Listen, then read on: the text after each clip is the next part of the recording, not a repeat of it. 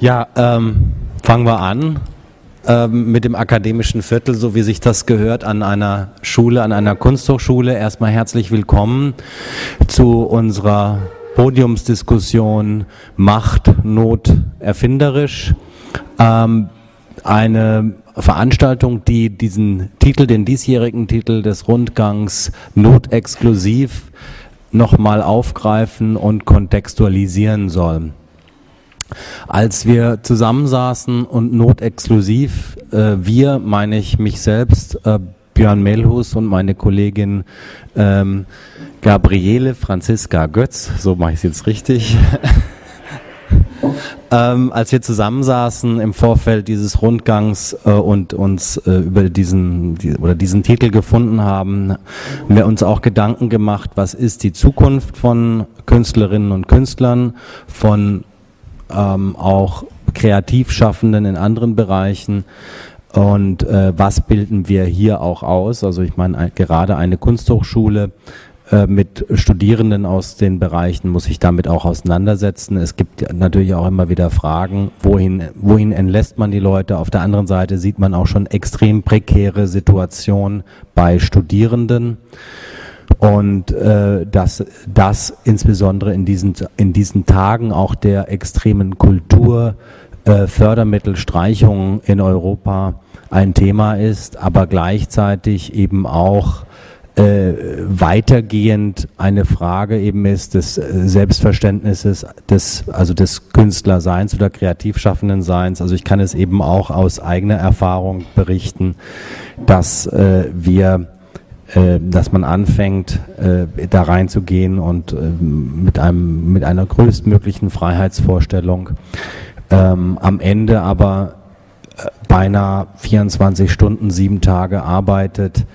ähm, und wenn man eben nicht jetzt wie wir vielleicht das äh, in, in einer Professur in einer Kunsthochschule sind, ähm, doch durchaus immer ein sehr großes finanzielles Problem hat. Also diese das Gegenteil eigentlich von diesem von dieser Freiheitsvorstellung hat. An auf der anderen Seite natürlich auch immer wieder mit dem eigenen ähm, äh, Selbstbewusstsein auch für das, was man tut, am Kränkeln ist.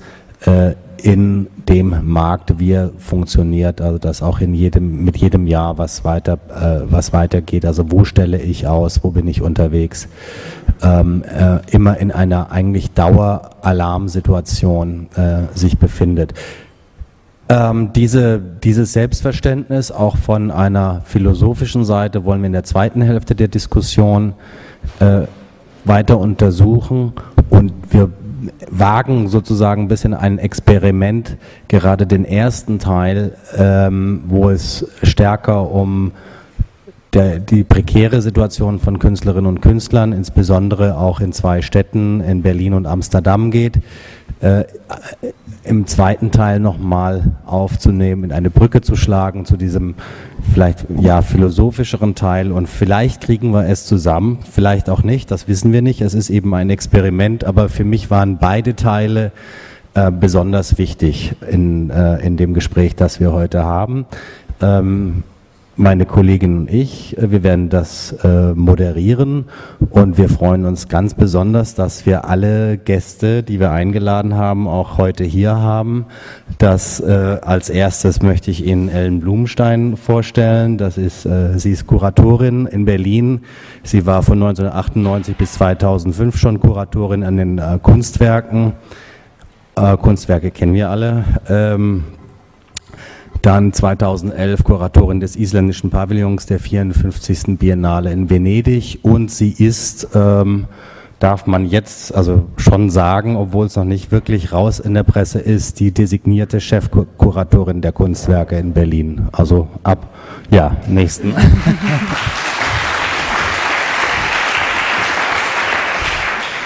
Sie ist die Gründerin äh, und darüber sprechen wir auch etwas später, einer, ähm, eines Raumes äh, in, in, Berlin auch, der heißt Salon Populär und Mitinitiatorin von Haben und Brauchen, worauf wir auch später noch zu sprechen kommen. Gut, ich möchte gerne Fiona Tann vorstellen. Ähm, freue mich sehr, dass sie aus Amsterdam gekommen ist. Ähm, sie wird heute auch Deutsch sprechen. Ähm, sie, ja, sie, sie hat äh, ihr Kunststudium in Hamburg und Amsterdam absolviert und lebt jetzt in Amsterdam. Sie ist äh, sicher auch äh, Ihnen bekannt. Sie war 2002 hier in der Documenta als Künstlerin vertreten und äh, sie hat in der Biennale in Venedig den Pavillon für die Niederlande gestaltet. Das war 19, äh, 2009. Danke. Sie äh, ihre Arbeiten, sie beschäftigt sich eben äh, vom thematischen stark geht es um Identität, Erinnerungen und Zeit, um Wahrnehmung, was sie dann in fotografischen und in Videoarbeiten und auch in Publikationen umsetzt. Ähm, wir haben Fiona auch eingeladen, weil sie, wie gesagt, selber in der Niederlande studiert hat, die Kunst und gleichzeitig aber jetzt auch als äh, Lehrender an den sehr bekannten äh, Postgraduate Institute der Ateliers ist und sie wird uns da noch ein wenig über diese Situation berichten. Gut, ähm, ich würde Ihnen als nächstes ähm, Dr. Björn Fedder vorstellen. Ich sage immer, das ist mein Namensfedder. Ähm, und ähm, Björn Fedder wurde mit einer Arbeit über Literatur und bildende Kunst um 1800 promoviert, hat an der Uni Bielefeld Philosophie gelehrt, Schwerpunkt ästhetische Theorie und Philosophie der Künste, lebt als philosophischer Schriftsteller, Kunstkritiker und Kurator in München. Ähm, ja, vielen Dank.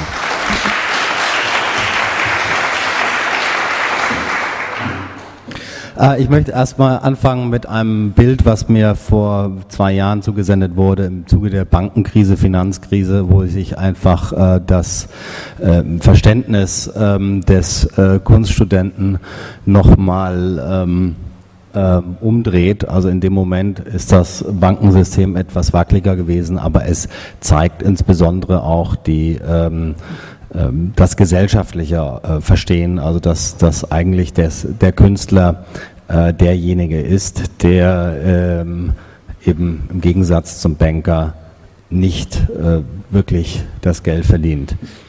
Ähm,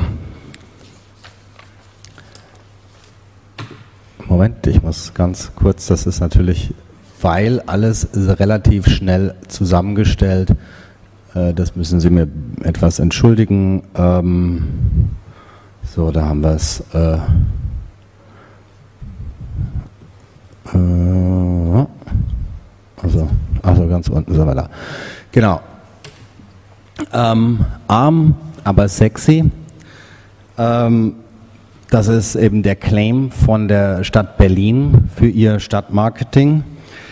Ähm, und Berlin hat sich, wie wir alle wissen, in den letzten zehn Jahren zu einer, einmal zu einer Weltmetropole der Kunst entwickelt. Es sind ganz viele Künstlerinnen und Künstler aus der ganzen Welt äh, äh dahin gezogen. Auch vor allem aus der Situation heraus, da es im Vergleich zu vielen anderen Metropolen noch erschwinglich war, möglich war, günstige Mieten für Ateliers und für Wohnraum zu finden, auch die Lebenshaltungskosten ähm, einigermaßen erträglich waren. Was passiert ist und das, was auf der ganzen Welt eben passiert, ist eine Form von äh, Gentrification. Äh, das erleben wir auch in Berlin, dass natürlich zunehmend diese, diese Räume verschwinden, dass Nachnutzer kommen, dass ähm, also vor allem dieser, dieser Mythos, der Künstlermythos, wie man das in, in Prenzlauer Berg auch gesehen hat, ähm, aus irgendwelchem Atelierraum werden plötzlich teure Loftwohnungen gemacht aus äh, ähm, Künstlerinnen und Künstler, also verlieren wirklich den, den Boden unter den Füßen und werden in die Peripherie gedrängt. Gleichzeitig ähm, ist aber gerade die Stadt Berlin, die mit diesem Claim, der eigentlich sowas von ähm, also unsäglich ist, arm aber sexy. Und ähm, gerade vor einigen Monaten, ich habe ähm, das Mieter-Magazin abonniert, äh, habe ich diese ähm, äh, diese Titelseite gesehen und das fand ich also äh, sehr passend, wo eben äh, der arme Poet nochmal aufgenommen wird, genau mit diesem Claim. Und das war äh, ein, ein Mieter-Echo, äh, in dem es vor allem auch um die ähm, Geschichte von Haben und Brauchen ging, äh, die das äh, aufgegriffen haben. Und ähm, arm, ähm, aber sexy, ich meine, ist die, die Frage, wie, wie sexy ist es eben erstmal, arm zu sein. Ähm, ich würde zu haben und brauchen jetzt vielleicht noch gar nicht so viel erzählen. Ich habe noch mal ein paar, ein paar Bilder mit dabei. Ähm, darüber kennen wir uns vor allem auch. Ähm, äh, Ellen Blumenstein hat den Salon Populär gegründet. Daraus ist im Dezember, äh, Dezember 2010 war die erste Haben und Brauchen Veranstaltung. Äh, Haben und Brauchen entstanden. Äh, Haben und Brauchen war eine Reaktion in erster Linie, glaube ich, also vor allem auch auf die Politik, die allgemein in der Stadt Berlin läuft, aber insbesondere damals auch auf die geplante von Klaus Wowereit geplante Leistungsshow mit dem Titel Leistungsshow am Anfang, die dann später zu einer Ausstellung wurde, die hieß dann Based in Berlin, äh, die letztendlich auch nur eine Marketingnummer war, wo eben genau dieses Image der, der arm, aber sexy Künstler äh, zu Marketingzwecken instrumentalisiert werden sollte um ähm, diese Stadt ähm, zu repräsentieren und damit aber ein irrsinnig hoher Betrag, ähm, äh, 1,6 Millionen Euro. 1,6 Millionen Euro würde für diese Ausstellung ausgegeben.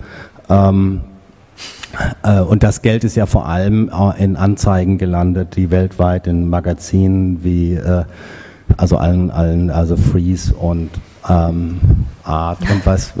Äh, ähm, also letztendlich geht es da, da ging es dabei nur um den Schein und ähm, wir haben dann auch im Zuge von Salon Populär auch äh, über Möglichkeiten gesprochen, wie können eigentlich sich äh, Institutionen selber auch äh, finanzieren äh, und ähm, im Gegensatz zu, zu Fördermodellen überhaupt überleben. Aber vielleicht sprechen wir darüber erst noch ein bisschen später.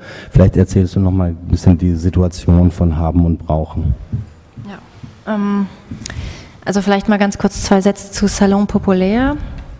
Den gibt es auch noch nicht so lange, jetzt gut zwei Jahre. Den habe ich gegründet in, äh, im Mai 2010 zusammen mit äh, Tanja Schomaker, die jetzt inzwischen auch hier an der Hochschule arbeitet bei, und mit Mathilde Terheine. Und der Gedanke war, in Berlin einen Ort zu gründen, der dem Austausch, dem Diskurs, Gesprächen gewidmet ist und gerade nicht äh, noch ein Ausstellungsort ist, weil unsere Idee oder unsere Vorstellung oder unsere Wahrnehmung war, als ähm, zwei Leute, die lange in Berlin leben und eben sich auch für die Stadt verantwortlich fühlen, das ist das, was in der Stadt fehlt, eigentlich ein Austausch Ort ist, an dem Leute zusammenkommen können und an dem eben auch Fragen, sowohl kulturpolitische, aber auch künstlerische Fragen auf einer Ebene oder mit einer Nachhaltigkeit diskutiert werden können, die nicht eben immer diesen Einzelcharakter haben. Und äh, aus dieser Situation heraus und äh, über Finanzierung reden wir dann nochmal, aber das kann ich dann jetzt schon vorweg schicken. Dieser Ort ist nicht finanziert. Das heißt, die, die ganze Idee oder äh, im Prinzip dieser Teil meiner kuratorischen Praxis, ähm, Björn hat es ja gesagt, ich arbeite bislang freiberuflich, war, dass ähm, ich mein Geld da verdiene, wo ich bezahlt werde und dass es aber Dinge gibt, ähm, die mir wichtig sind und die mit Geld oder mit Geld verdienen erstmal nichts zu tun haben. Und habe dann die glückliche Situation äh, gehabt, dass ich zwei Sammler gefunden habe, die einen eigenen Ort oder die ihre Sammlung in Berlin zeigen wollten zwei Sammler und einen Galeristen und ein, ein Ensemble. Hier sieht man äh, quasi so diesen Doppelraum. Der vordere ist der Salon und der hintere ist eigentlich eben schon der Ausstellungsraum der Sammler.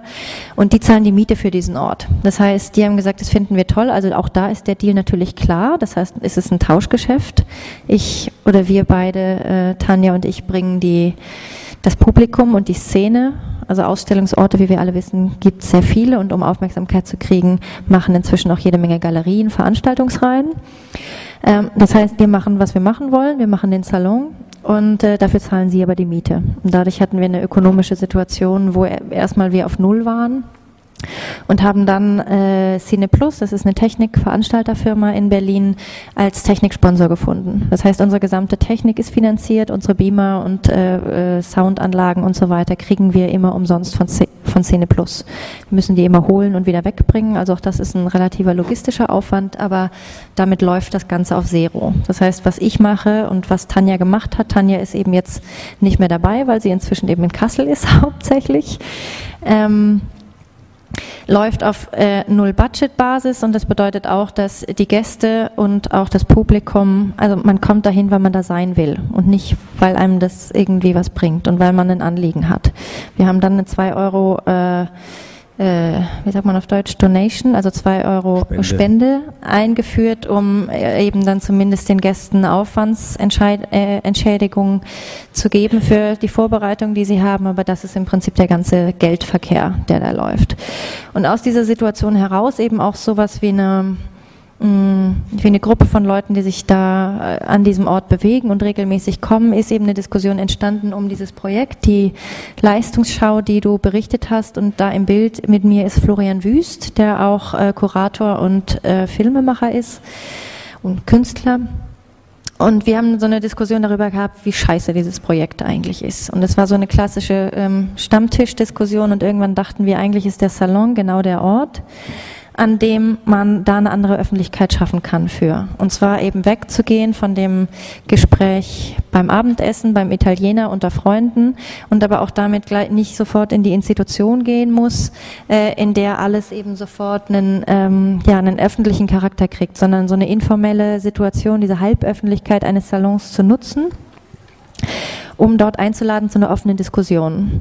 Und das war dann am besagten äh, im Dezember 2010. Und was wir gemacht haben, ist eben auch da wieder erstmal ganz explizit, ähm, wir haben unsere Kontakte genutzt. Das war, glaube ich, ganz wichtig, dass es auch da um um eine Ansprache von möglichst vielen Leuten ging und haben sowohl die Veranstalter und Co-Kuratoren ähm, und auch Vertreter aus der Politik eingeladen, zu dem Abend zu kommen und aber auch Institutionsvertreter, andere Künstler, äh, äh, Kuratoren, Freischaffende, Institutionelle, also aus diesem Kontext, den diese Fragen betreffen, in Berlin Leute zusammengebracht. Das war dann so eine Gruppe von 35 Leuten, die alle zugesagt haben. Und es war klar, es gibt kein Panel, es gibt irgendwie auch keine, in, in der Form keine Möglichkeit, sich zu profilieren, sondern es geht darum, dort ein Gespräch herzustellen. Und also wie man sieht, war der, war, äh, waren beide Räume brechend voll und die Konsequenz daraus war, ähm, wir haben also auch mit dieser völligen Ratlosigkeit, die die Veranstalter dann an diesem Abend zur Schau getragen haben, war klar, äh, das geht so nicht. Und es war ein ganz, wie das immer so ist mit Engagement, es war ein ganz konkreter, es war ein ganz konkreter Anlass und es war ein ganz bestimmter Impuls. Und daraus haben wir dann ähm, als einfach allererste und allereinfachste Eingreifmöglichkeit von direkter Demokratie beschlossen, wir schreiben einen offenen Brief. Und äh, dieser offene Brief ist dann, auch darauf hast du ja schon hingewiesen, den haben wir in einer nächsten Veranstaltung ähm, wieder mit 200 Leuten gemeinsam diskutiert. Wir haben das an den, mit einen Entwurf mit Beamer an die Wand geworfen und haben den im großen Panel diskutiert, daraufhin veröffentlicht mit ungefähr 230 Erstveröffentlichern, wo du auch dabei warst und ähm, haben im Prinzip ja, einen Konsensbrief geschrieben. Also ich persönlich hätte den wahrscheinlich anders geschrieben. Jeder einzelne Teilnehmer an dieser Diskussion hätte den anders geschrieben, aber es war wichtig, dieses Dokument auch als ein gemeinsames Statement, äh, als einen gemeinsamen Nenner zu formulieren. Und innerhalb von wenigen Wochen hatte dieses Dokument zweieinhalbtausend Unterschriften.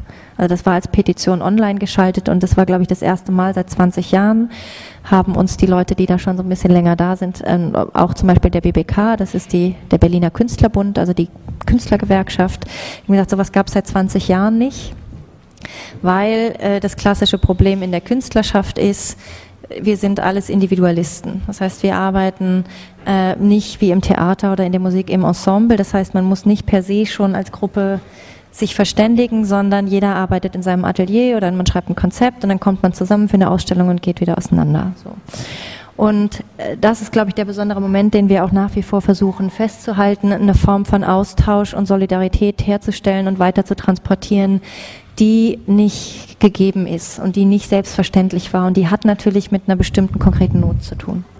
Ähm, wie war die Reaktion damals darauf, auf diesen offenen Brief, also von Seiten jetzt äh, der, äh, also der Kulturverwaltung oder von Wovereit selber, gab es denn eine Reaktion darauf? Naja, also wie man das sich vorstellt, wochenlang gar nicht. Und wir, uns wurde kolportiert, äh, Wovereit ist beleidigt. irgendwie so, ja, macht ja nichts, ist ja irgendwie auch richtig so. Ähm, ich glaube, es war auf eine Art was klar, uns wäre es natürlich am liebsten gewesen und vielleicht muss ich dann auch noch mal zu den anderthalb Millionen was sagen. Anderthalb Millionen Euro werden für große Projekte die ganze Zeit ausgegeben. Und es ist inzwischen auch totaler Usus, äh, da einen Großteil an Marketing für bereitzustellen. Das, ähm, ich glaube, was in dieser besonderen Situation alle so auf die Palme gebracht hat, war, dass es ein Moment war, den Wovereit offensichtlich, also den der regierende Bürgermeister und Kultursenator in Personalunion nicht verstanden hat, dass das, was du beschrieben hast, es wurde, die Situation ist jetzt prekär geworden. Die war lange immer noch, es ging uns irgendwie schlecht, aber noch nicht richtig schlecht, weil es war immer noch alles günstig. Man hat sich irgendwie durchgewurschtelt und in der Situation, und ich gebe mal eine Vergleichszahl, der äh, Etat des Senats für bildende Kunst in Berlin ist pro Jahr vier Millionen Euro.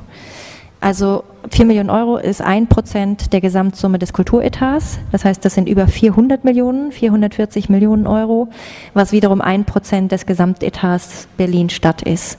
Also 4 Millionen Euro für die bildende Kunst. Und gleichzeitig kommt eben die bildende Kunst ins Blickfeld der Politik und wird eben quasi in diesen Marketinggedanken eingebaut. Und in dem Moment geben sie 1,6 Millionen für ein ganz offensichtliches Marketing Projekt aus, von dem nichts an die Künstler zurückfließt. Also dazu war noch wichtig, das fand statt am Humboldthafen. Das ist neben dem Hauptbahnhof in Berlin. Das ist ein Investitionsgebiet. Das heißt, es war klar, auch da wurde die Kunst ganz explizit für die Aufwertung von einer bestimmten Gegend äh, gewertet. Und es war eben als Leistungsschau etc. schon in Marketingsprache transportiert. Das heißt, es gab nicht mal den Anschein, äh, dass es einem irgendwie um Künstler ging. Und in, in der Situation haben dann zum ersten Mal Künstler und eben andere Kulturproduzenten gesagt, Moment mal, äh, vielleicht lassen wir uns jetzt doch nicht einfach so in dieses Bild einpassen und damit ähm, als Objekte quasi in das eigene Bild, also in das andere Bild, ohne dass unsere Interessen dabei überhaupt wahrgenommen werden, ja. zu kolportieren. Ähm, ja, vielen Dank. Vielleicht kommen wir auch noch mal ein bisschen später äh, im, im gesamten Zusammenhang noch mal drauf zurück, weil es ja auch wieder die Frage ist, äh, führt es zu etwas oder ich meine, haben und brauchen geht heute noch weiter. Sie können auch gerne auch mal auf die Webseite gehen, die ähm, einfach, sehen Sie oben, haben und brauchen.de heißt. Ähm, an der Stelle würde ich eben ganz gerne auch mal noch äh, erstmal zu der Gabriele übergeben äh, und die äh, Situation ähm, von niederländischen Künstlerinnen und Künstlern ansprechen, wo es eben auch eine, kein, also nicht im Sinne eines offenen Briefes, sondern eine Anzeige gab. Ähm, ich werde das mal hier. Ähm ich kann ja vielleicht mal beginnen, erstmal so allgemein. Also Niederlande ist ein kleines Land, hat sich aber über die Jahre eben sehr bekannt gemacht und auch sichtbar gemacht durch äh, im Kunst, Design und Architektur, also da sehr experimentell und offen äh, zu sein. Und es gab auch sehr gute Möglichkeiten als Künstlerinnen und Künstler in der Niederlande eigene Projekte umzusetzen. Also auch von der Politik aus wurde in der Niederlande so geguckt, dass man sagte, ja, die Kultur, also das ist uns sehr wichtig und da gibt es auch genug Geld für und man, einmal gab es für Institute, die äh, sehr gut unterstützt wurden und äh, auch die Künstlerinnen und Künstler selber konnten Anträge stellen, um Projekte umzusetzen. Und das äh, hat natürlich auch zur Folge gehabt, dass es in die Niederlande, es gibt noch äh, eine, auch eine bestimmte Art an Institute der Ausbildung, dieses Postgraduate-Modell. Und dadurch sind auch sehr viel internationale Künstlerinnen und Künstler nach Amsterdam gekommen oder nach in die Niederlande, nicht nur Amsterdam. Da, äh, in, in äh, Maastricht gibt es ja auch ein Postgraduate-Programm. Das, ist, das gibt es schon seit den 60er Jahren, zum Beispiel die Ateliers und auch die Reichsakademie als Modell und sehr be bekannte Leute wie zum Beispiel Marlene Dumas, die aus Südafrika dann dadurch auch äh, in die Niederlande gekommen ist und da geblieben ist, ähm, hat natürlich auch das internationale Ansehen des Landes sehr gehoben. Nun hat sich die Situation geändert. Nach den letzten Wahlen äh, kam plötzlich ganz andere Töne auf und es ist jetzt so weit gekommen, dass äh, die 950.000 nee, Millionen, die man für die äh, Kunst oder Kultur gegeben hat, die werden jetzt 2013 so weit sogar gekürzt, 200 Millionen fallen weg. Und äh, davon wird die bildende Kunst 44 Prozent, also die Hälfte, was es da an Subventionen gab, fällt jetzt weg. Und ich würde das jetzt mh, hm, vielleicht weiterleiten an Fiona, die äh, ja einmal ganz dicht an der Situation der Ateliers äh, ist und du kannst das vielleicht selber erklären. Genau. Okay, ähm, ich werde kurz probieren, auf Deutsch etwas zu erzählen über die Ateliers. Ähm, und ich werde auch probieren, deutlicher zu sprechen. Ähm, nächstes Jahr äh, besteht äh, der Ateliers 40 Jahre. Es wurde, ursprünglich hieß es auch Ateliers 63. Und es ist ein Künstlerinstitut. Es wurde gegründet durch Künstler und es wird eigentlich noch immer äh, getrieben durch Künstler. Ähm, es fing an als ein anti-akademisches Protestbewegung, könnte man sagen. Ähm, es war ein Alternativ für die fast gerustete, sehr akademisch gewordene Instituten wie eigentlich die Reichsakademie, äh, wie sie damals waren in den 50er und 60er Jahren. Und da hat sich eine Gruppe von äh, Künstlern äh, wie Jan de Bout und äh, Gela Taste und noch so ein paar, ups, äh, noch so einige anderen äh, in Halle zusammengesessen und haben dieses Institut äh, gegründet. Ähm, es ist ein Zweijahresprogramm.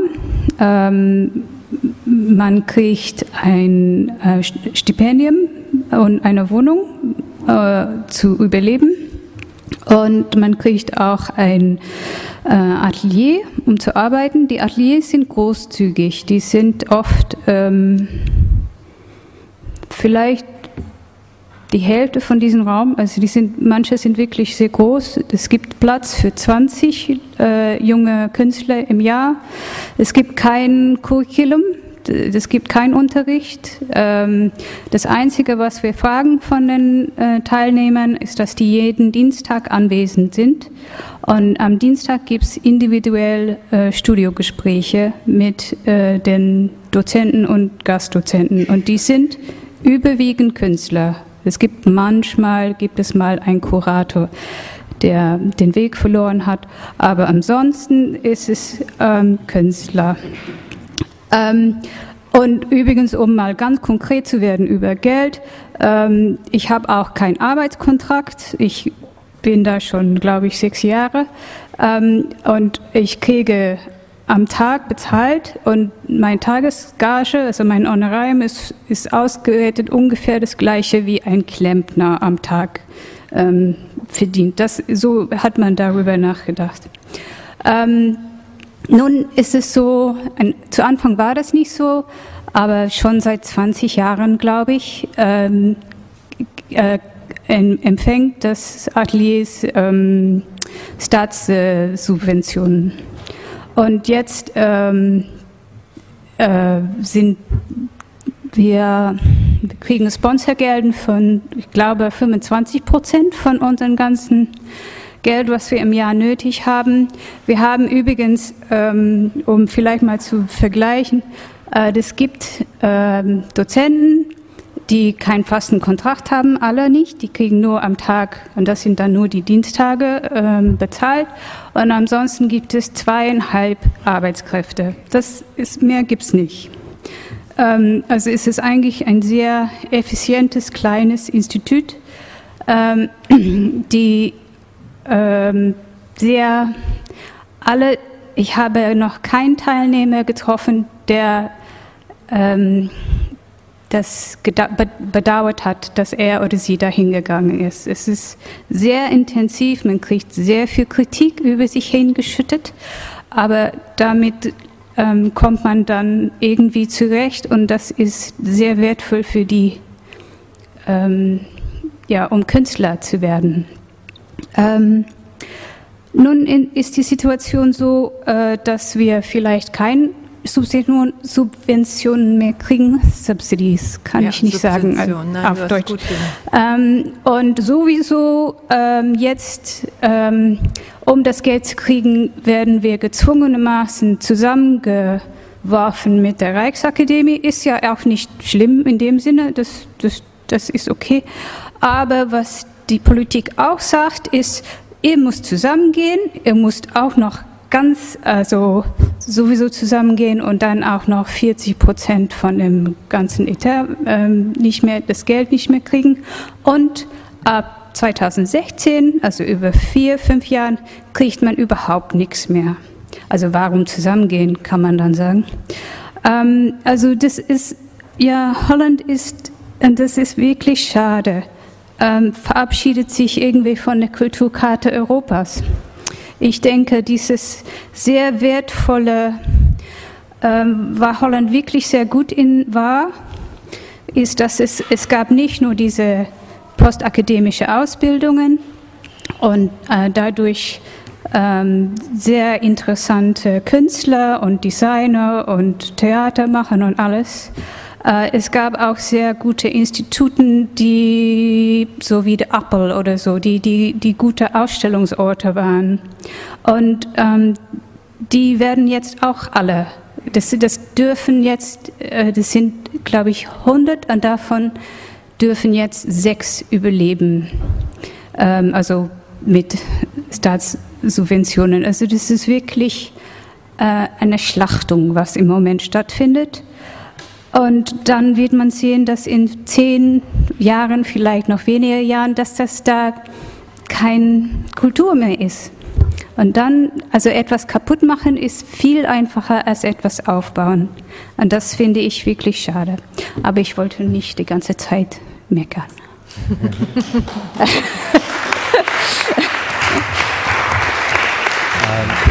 Fiona, wir haben hier so ein Zitat äh, hinten noch äh, stehen. Ah ja, eigentlich glaube ich, dass er, der, der Wilders, äh, gesagt hat, dass Kunst selbst Subventionen eine linke Hobby sind. Also nicht die Kunst selber, sondern die Subventionen darauf. Okay. Ja, aber das ist, das ist eben so, das meint man, das politische Klima hat sich total gedreht und dass die Kunst eben eigentlich muss Kunst kommerziell funktionieren. Wenn es nicht Geld macht, dann kann es auch nicht wichtig sein, weil nur die Sachen, die die Leute alle gut finden und Geld äh, für ausgeben, dann ist es, dann ist es was. Also. Äh, ganz kurz das zustande kommen, dieses, diese Anzeige damals äh, in der New York Times, äh, von, von wem ging das aus? Das war eine Initiative von, glaube ich, zwei Künstlern. Ah, die ja. haben selber die 1000 Euro oder was das gekostet hatte, haben die selber aus ihren eigenen Tasche ja, bezahlt. Weil, weil, die war ja eben auch die sehr, gut, sehr ne? ja. medienwirksam, ja.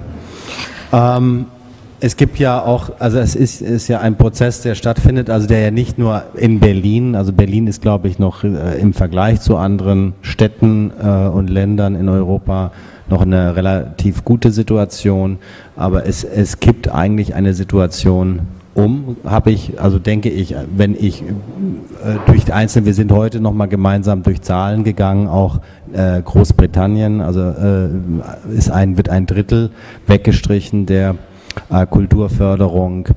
In, ähm, das einzige Land, wo wir gesehen haben, Frankreich, Frankreich war, äh, die haben im Jahr äh, 2011 noch um 2,1 Prozent gesteigert.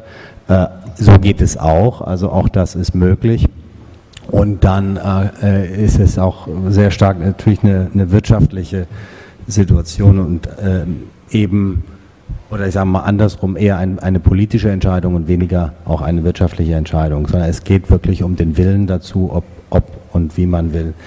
Ähm, ich würde aber an der Stelle jetzt, ähm, ich, ich hoffe, dass wir vielleicht irgendwie ganz wir zum Ende durchaus nochmal ja. drauf zurückkommen äh, wollen können in dem Experiment.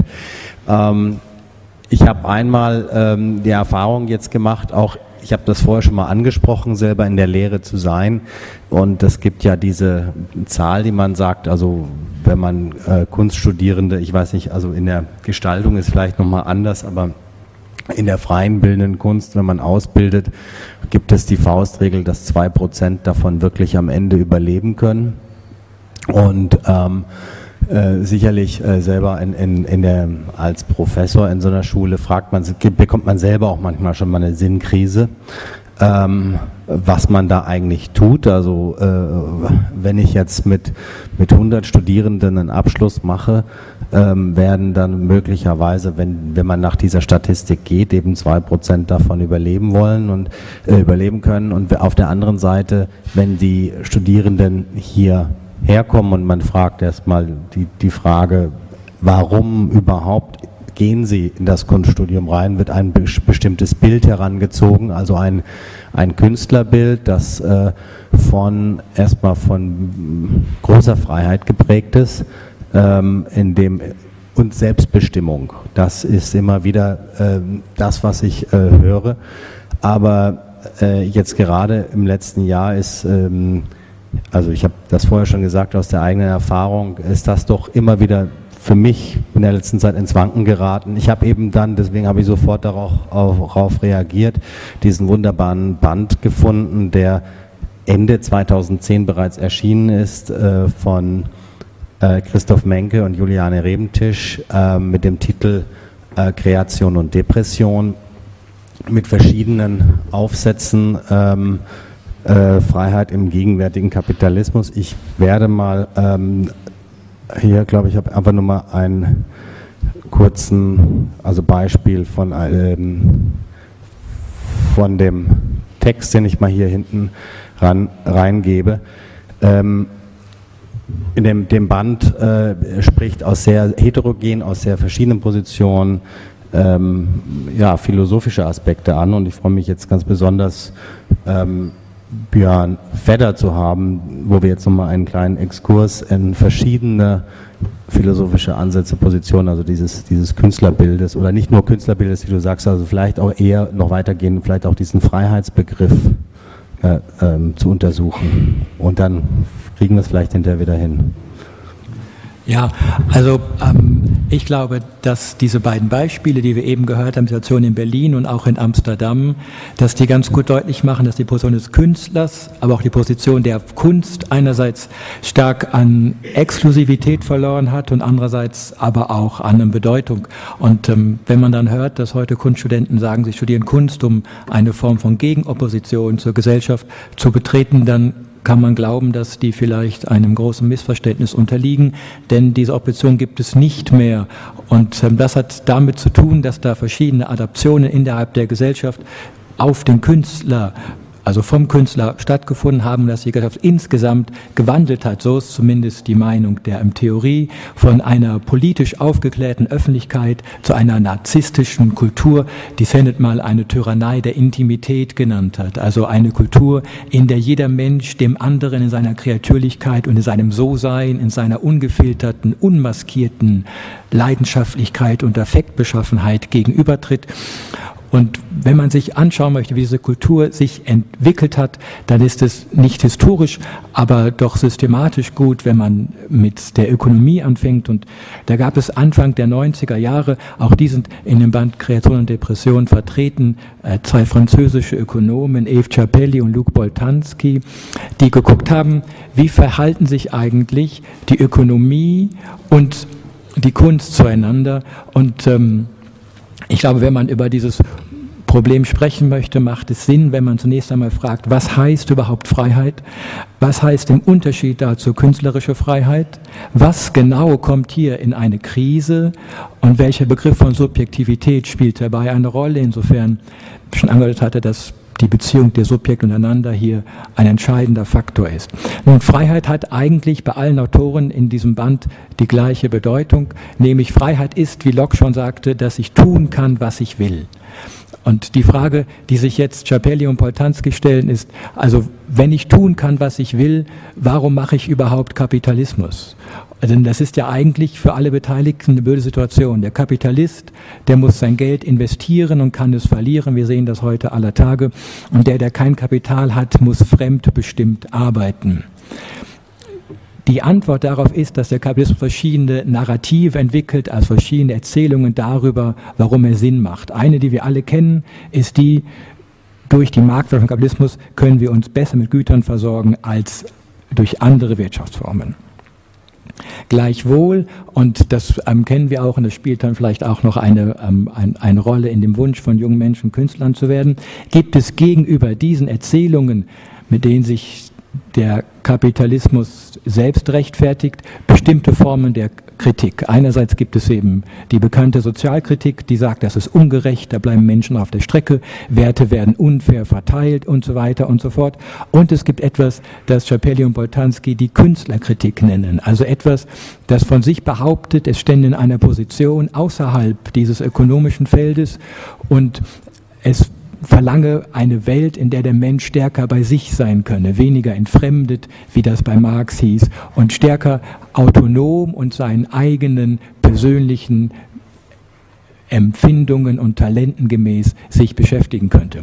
Und historisch kann man sehen, und das zeigen dann Schapelli und Boltanski nach, dass sich die, die Wirtschaft an dieser Kritik lange Zeit nicht gestört hat, bis sie etwa nach dem Zweiten Weltkrieg in eine Krise geriet und sich veränderte und damit dieses Modell der Künstlerkritik adaptiert hat. Das heißt, die Wirtschaft hat sich verändert und hat neue Beschäftigungsmodelle entworfen, in denen der Mensch selber kreativ sein kann, die stärker danach fragen, wer bist du, woher kommst du, welche Stärken hast du und so weiter. Und das führt dazu, dass dieser Opposition seitens der Künstlerkritik der Stachel gezogen wird. Ja, also indem sich die Wirtschaft der kritischen Position der Kunst angleicht, verliert die Kunst ihre kritische Position gegenüber der Wirtschaft. Und ähm, die Konsequenz daraus ist, dass sich allerdings dann die Subjekte, sofern sie Arbeitnehmer sind, verändern müssen.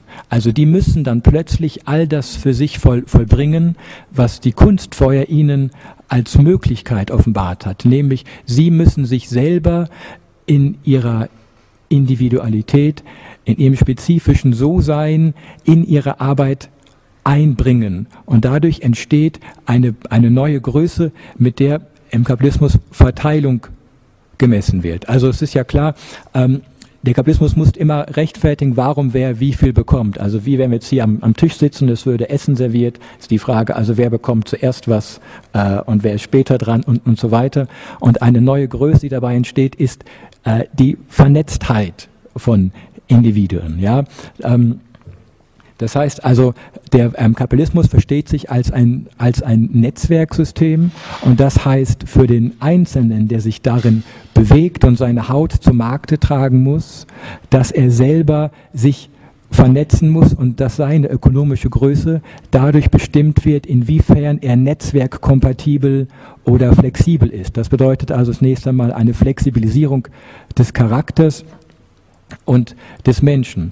Das hat schlimme Konsequenzen für den, der äh, früher glaubt, der könnte sich in einer Form von Authentizität gegen die Gesellschaft positionieren, denn nun muss er einerseits authentisch sein und andererseits in dieser Authentizität aber konsumierbar. Das heißt also, die Subjekte müssen sich selber in ihrem individuellen Charakter zu einer Form von konsumierbaren Subjekten machen.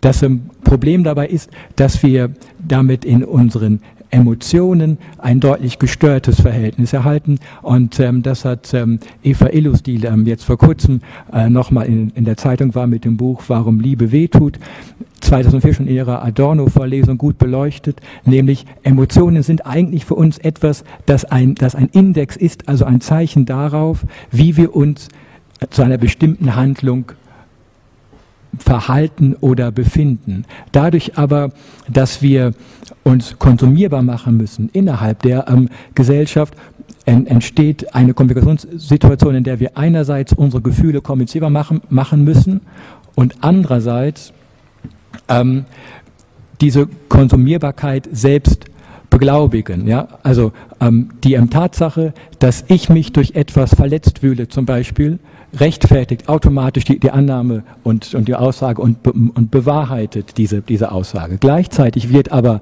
meine Aussage über, über meine Emotionalität ähm, bewertet an, an objektiven Standards, nämlich an solchen, ob sie zum Beispiel konsumierbar sind. Das heißt, wir treten uns einerseits als immer stärker offene, individuelle oder individualisierte Objekte gegenüber, ähm, äußern uns immer mehr allein durch unsere Emotionalität und sind damit gleichzeitig verpflichtet, uns in dieser Emotionalität zu objektivieren.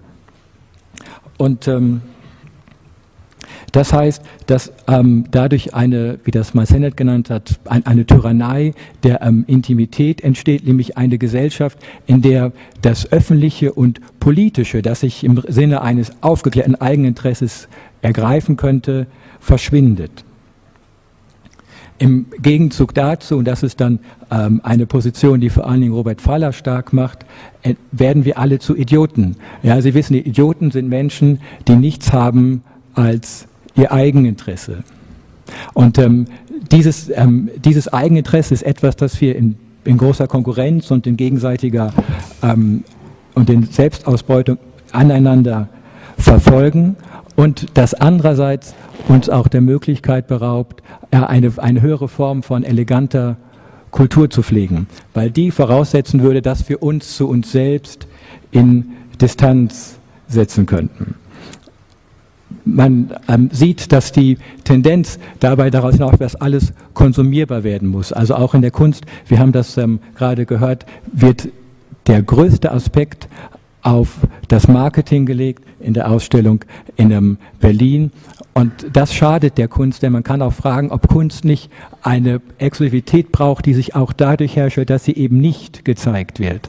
Ja, also wenn Sie an religiöse Artefakte zum Beispiel denken, die werden eben nur einmal im Jahr am Fest des Stadtheiligen zum Beispiel hervorgeholt und sonst nicht zu sehen und haben ihren Reiz dadurch, dass sie nicht gezeigt werden. Indem Kunst aber permanent gezeigt wird, und zwar in einer Art und Weise, dass sie immer ökonomisch verfügbar sein muss, wird Kunst erstens ausgebeutet und zweitens ihres eigenen Charakters beraubt.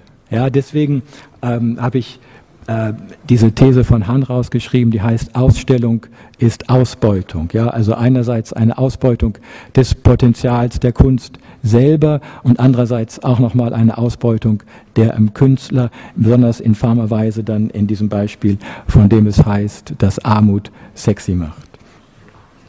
Ähm, das ist vielleicht ein, ein erster Überblick. Gut. Ja, also ich werde wieder ähm, äh, aufgedreht. Ähm,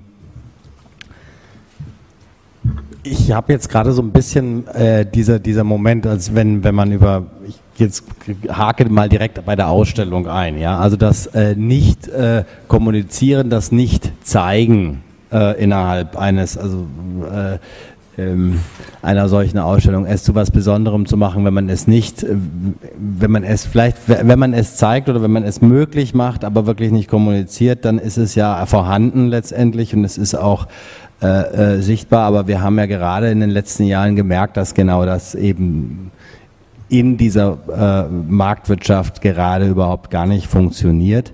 Das heißt letztendlich ja auch ähm, äh, Institutionen und Künstler, ähm, um überleben zu können, äh, darauf äh, zurückgreifen müssen. Also ich meine, es ist ja, ich glaube, da, da haben wir, es ist ein Dilemma von beiden Seiten. Also wenn ich, wenn ich sage, ich sehe eigentlich meine ähm, meine eigene Position als Institution, als Künstler erstmal, äh, wie sie ist, mit einem Selbstverständnis, dass sie, dass sie vorhanden ist und, und auch wahrgenommen werden könnte, dass ein Interesse von außen vorausgesetzt wird. Ähm, dass ich nicht künstlich erzeugen muss. Es geht ja auch darum, ein, ein, ein, ein, um die Erzeugung eines künstlichen Interesses an, äh, äh, an einer Person, also was häufig gemacht wird, ist, ich meine, wir haben eine ganze Facebook-Kultur, äh, also auch außerhalb der Kunst, äh, wird das äh, gemacht, dass, dass, dass ich ähm, äh, meinen eigenen Narzissmus ins Netz stelle. Aber auf der anderen Seite, wenn ich sage, ich mache es als Künstler nicht, werde ich früher oder später wahrscheinlich weniger auch finanziellen Erfolg haben. Ähm, wenn ich überhaupt welchen habe, ja, aber ich meine, klar, auch da, bei, darf bei. Ich da eben zwischenkommen? Ja. Ähm, Ausstellen ist auch notwendig. Ich meine, ich mache Kunst, um es zu zeigen. Ich mache Kunst nicht nur für mich selber. Und ich bin nicht Künstler, ähm, ich bin sowieso nicht Künstler geworden aus wirtschaftlichen Gründen. Ich bin nicht Künstler geworden, um reich zu werden. Ähm, trotzdem will man als Künstler davon leben können. Und das ist das Problem, sozusagen. Aber ähm, Kunst hat aus ähm, Zentrum Werte, die nicht wissenschaftlich sind, also die, die nicht geht um ähm, ähm, ich, natürlich macht man Kunst auch für sich selber, aber man macht es wirklich nicht, um nicht zu zeigen. Man, man will es, man, man, will, dass es gesehen wird. Ich, ich, vielleicht sogar, es ist kein Kunst, wenn es nicht gesehen wird, oder es ist kein Kunst und es hat keine, Kunst, äh, keine Wirkung, es hat keinen.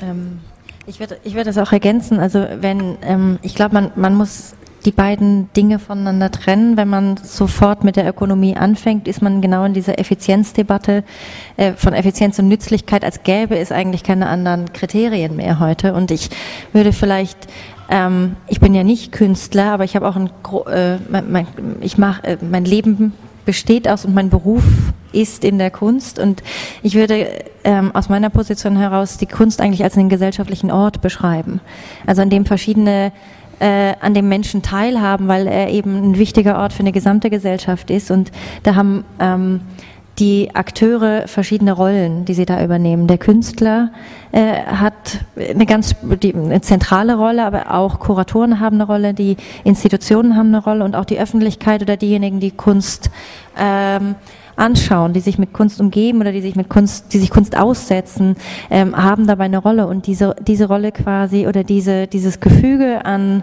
ähm, verschiedenen Positionen kann man nicht mehr voneinander trennen. Und ich würde sagen, dass dieser Ort Kunst als, als was, was mehr ist als das Kunstwerk oder was mehr ist als die Ausstellung ist, einer, der gesellschaftlich so wichtig ist, dass wir eigentlich alle für den, in dem Maß, wie wir das können und auf die Art und Weise, wie wir denken und arbeiten können, eine Verantwortung tragen. Um, ja. Ja, also das glaube ich auch, aber die Frage ist, unter welchen Umständen Kunst das sein kann. Ja, denn das ist ein Problem und das äh, gab es ja auch jetzt eben bei äh, deinem Einwand sicherlich. Äh, möchte Kunst gezeigt werden, aber Kunst möchte ja nicht nur unter dem unter dem, dem Gesichtspunkt der ähm, Aufmerksamkeit gesehen werden. Also ähm, es ist ja nicht also Be Besucherzahlen sind kein Maßstab für ähm, Kunst. Das heißt also, Kunst mhm. braucht eigentlich eine andere Form von ähm, Aufmerksamkeit.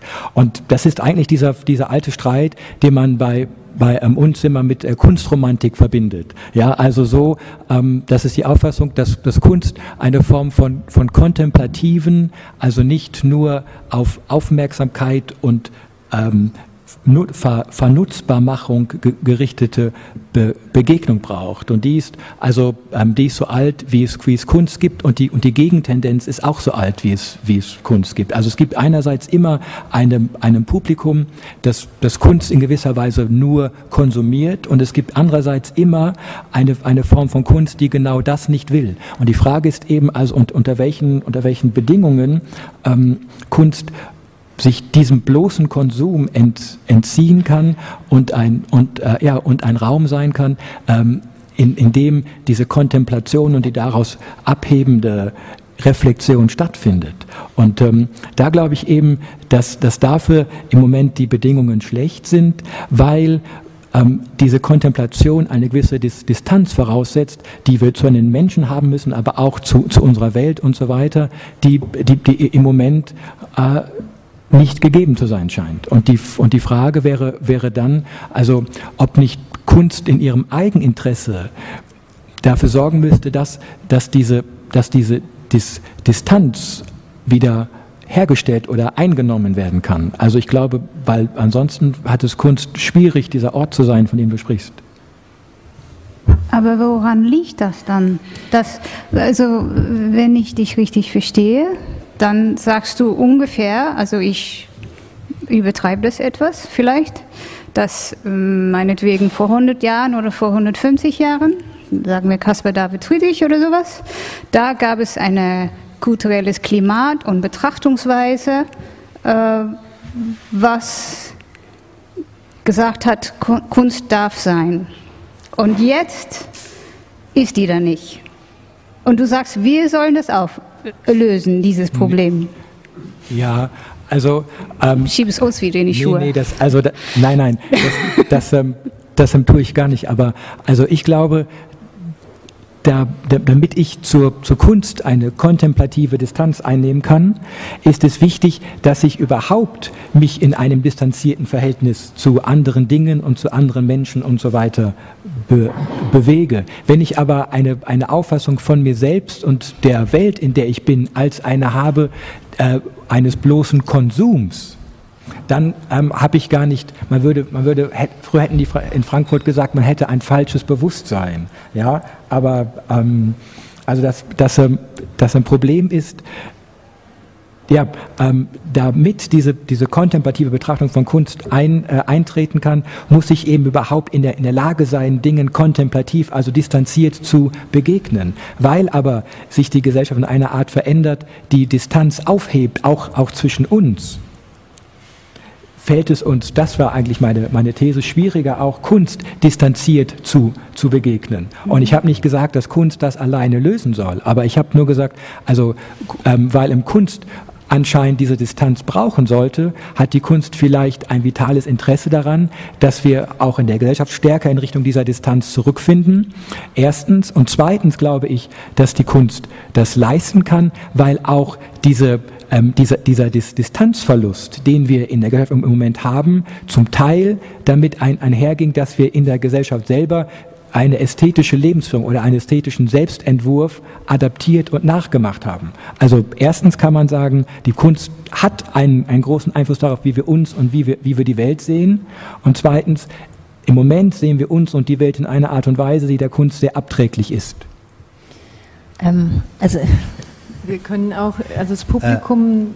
Äh, ja, wir können, also. Wir haben, wir haben, ein Mikro, also wenn Fragen aus dem Publikum ja. kommen, bitte. Ich werde ganz kurz noch direkt antworten und dann können Sie also direkt drauf eingehen wollen und dann gerne, äh, was von Ihnen kommt. Ähm, ich, ich glaube, du hast total recht. Das ist, äh, du legst den Finger genau auf, auf ein Problem, was sich. Ähm, wahrscheinlich ähnlich beschreiben würde. Also wenn, wenn ich versuche zu beschreiben, was Kunst leisten kann, würde ich auch über Distanz sprechen. Ich würde eben das als, als einen, einen Ort, an dem eine Gesellschaft sich ihrer selbst gewahr werden kann oder sich verständigen kann darüber, wie sie sich selbst sieht.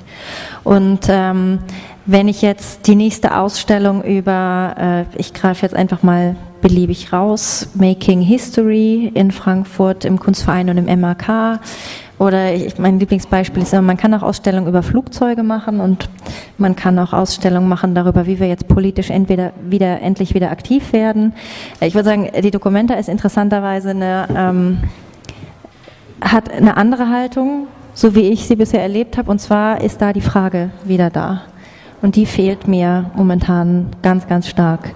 Und äh, die Frage daran, was das eigentlich ist, was wir da tun. Und ich glaube, also ähm, äh, vielleicht hat, hat, ja auch, äh, ist das so ein bisschen auch, worauf du äh, reagiert hast, Fiona, das betrifft nicht nur das Publikum, das betrifft, betrifft nicht nur die Künstler, sondern es ist äh, eine Entwicklung, die, glaube ich, die Kunst als Bereich wirklich ganz mhm. stark in Frage stellt. Ich, ich, ich bin das mit der einverstanden. Das Gefahr, glaube ich, ist, dass es dann sozusagen la polar noch mehr wird. Also dass es wird eine hermetische Sache, weil, weil wir in der Kunstwelt sozusagen nur beschäftigt sind mit, was ist dieses Ding, was wir hier in unseren Händen haben. Und das ist dann abtreibt sozusagen von, also das ist, was jemand wie will das uns vorwerfen würde. Ja, wo, wo wir das quasi schon mit vorwegnehmen, indem wir äh, im Prinzip kompatible, also wo wir die Frage einfach vergessen, an uns selber, an das, was wir da tun und die Frage überhaupt an Welt oder an, an Wirklichkeit.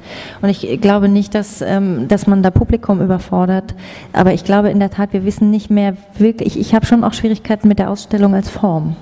Also was kann dort passieren und wie wie schafft man das, was du gesagt hast, wie schafft man das, dass man wieder schaut, dass man nachdenkt, also dass Kunst ein Ort wieder des Denkens wird und nicht des, Kon des Konsumierens, hast du ja schon gesagt. Also ich äh, würde dem als Problem zustimmen. Ich würde natürlich, äh, ich, ich, glaube nicht, dass ich sagen würde, dass der Rückzug eine Lösung ist, aber es ist ein Problem, was ich in der Tat auch nicht zu lösen wüsste im Moment. Aber ich glaube, es ist ganz wichtig, ähm, das auch im, in der Kunst oder in der Ausstellung selbst wieder sichtbar zu machen. War ähm, Salon populär ein Versuch äh, von dem Dilemma, das du gerade beschrieben hast, dass ja, es war natürlich auch ein, also es war nicht ein leichter Ausweg, ähm, aber ich habe gemerkt, ich will eigentlich gerade keine Ausstellung mehr machen, vor jetzt fast, also vor zweieinhalb Jahren.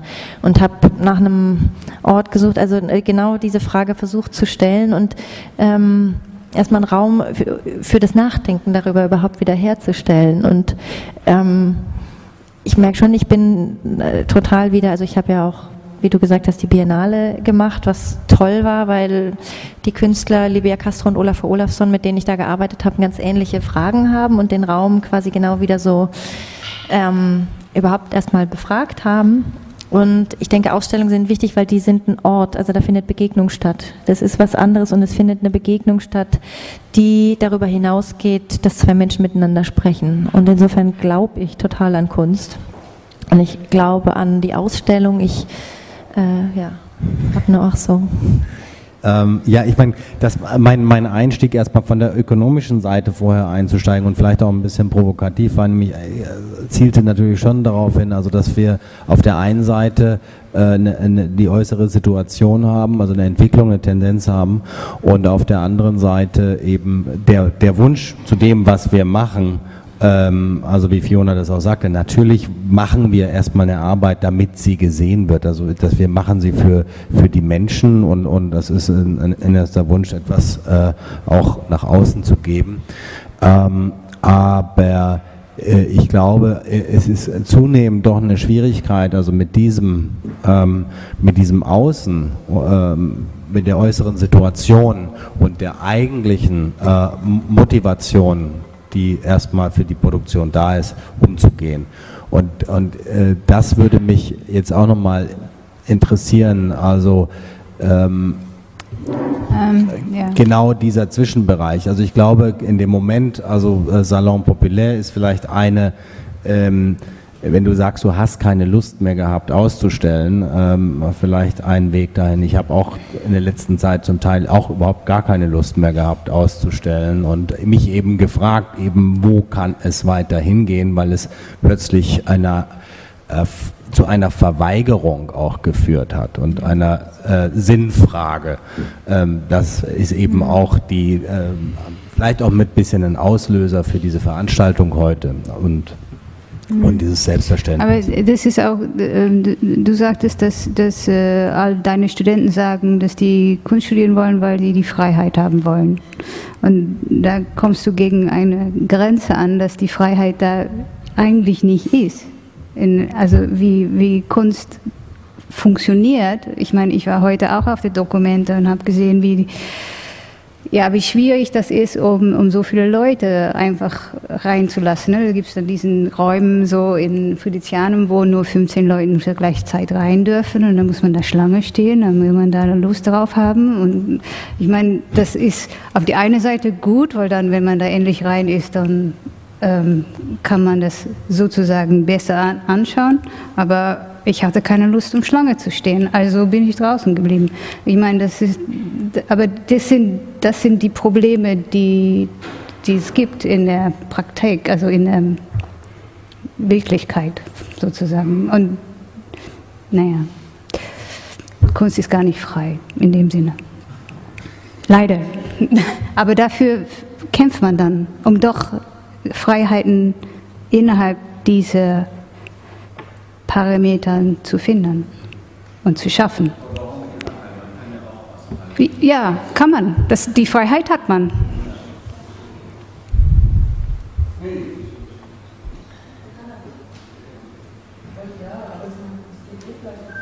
Ähm, wo du einen Einwand hast, äh, ich verstehe auch nicht ganz, welch. Du hast das nicht an oder du bist nicht dran. Nicht an, ist an, ist an, ist ja. an, ist ja. an. Äh, verstehe bestimmte Formulierungen überhaupt nicht, die auftauchen und Formulierungen wie äh, Kontemplation, äh, Rückzug. Ganz im Gegenteil. Ich meine, ihr habt beide Beispiele vorgestellt, die um Einmischung gehen. Ich meine, darum geht's doch. Also ich verstehe auch nicht Freiheit. Ich verstehe auch nicht das Bild von Freiheit. Ich finde es also tatsächlich eigentlich nur dem endlosen Mythos, der auch tatsächlich ein unglaublich patriarchaler Mythos ist, unendlich kapitalistischer Mythos, bürgerlicher Mythos, von wegen Freiheit ist was, was jeder und jede für sich allein äh, sich selbst verwirklicht. Unsinn. Freiheit ist was, was wir miteinander, füreinander herstellen, damit jeder und jeder das sein kann und werden kann, was sie werden will. Aber wir müssen es miteinander machen. Und das heißt, nochmal zurück, wir müssen uns miteinander darüber unterhalten, darüber streiten. Und die Frage ist, wer hat Teil an dem Streit, wer hat nicht Teil an dem Streit, wer hat Lust, sich in die Schlange zu stellen, wie schaut die Schlange aus. Aber also wir müssen ich, uns ich, einmischen und über Dis Bedingungen diskutieren. Und also ja. eine Vorstellung von kontemplativer Distanz, äh, also unterstützt für mich einfach nur einen religiösen Mythos, Mythos, äh, der vielleicht auch damit zu tun hat, wenn man tatsächlich über, über die Kunst spricht, also noch dazu in einem Ort, wo ja viele Leute hier auch ganz andere Sachen machen als die ja. Kunst. Ich weiß nicht, also inwieweit das wirklich irgendwo hinführt nach 200 Jahren bürgerlicher und gegenbürgerlicher und sozialistischer und sonst wie mhm. Definition von der Kunst über die Kunst noch weiter zu reden. Also mir war lieber die Beispiele von eben mischt euch ein und was sind Beispiele von sich einmischen? Ja, äh da war noch ein Publikum. Also, ähm, ja, vielleicht kann er kurz darauf antworten. Ja, ja. Also äh, mit dem Kontemplation war gar nicht das im Verhältnis gemeint, dass jeder in seine Höhle zurückgehen soll und nur für sich sein, ähm, sondern eine Art und Weise, wie wir Kunstwerken begegnen. Und ähm, was die, die Form des Miteinanders anbelangt, ist doch aber die, die, die Frage, wie, ähm, wie kann das gehen?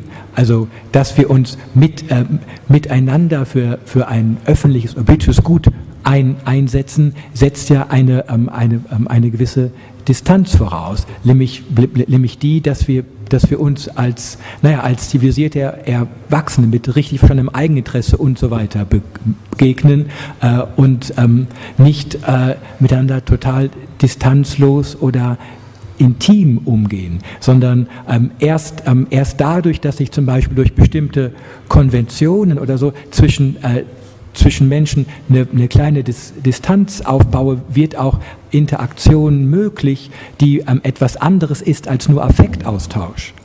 Ähm, also äh, damit, dass wir die Sache, dass sozusagen Sachen gemeinsam gelöst werden müssen und dass Freiheit nicht ähm, etwas ist einer ähm, e egoistischen Selbstverwirklichung, ähm, stimme ich vollkommen überein. Aber diese politische Freiheit braucht eben eine gewisse Form von Distanz, auch die Möglichkeit, mich von mir selbst zu, ähm, zu ähm, distanzieren und sozusagen meine, mein, meinen inneren Affekthaushalt ähm, ab, abzugleichen mit meiner, mit meiner so, sozialen Rolle.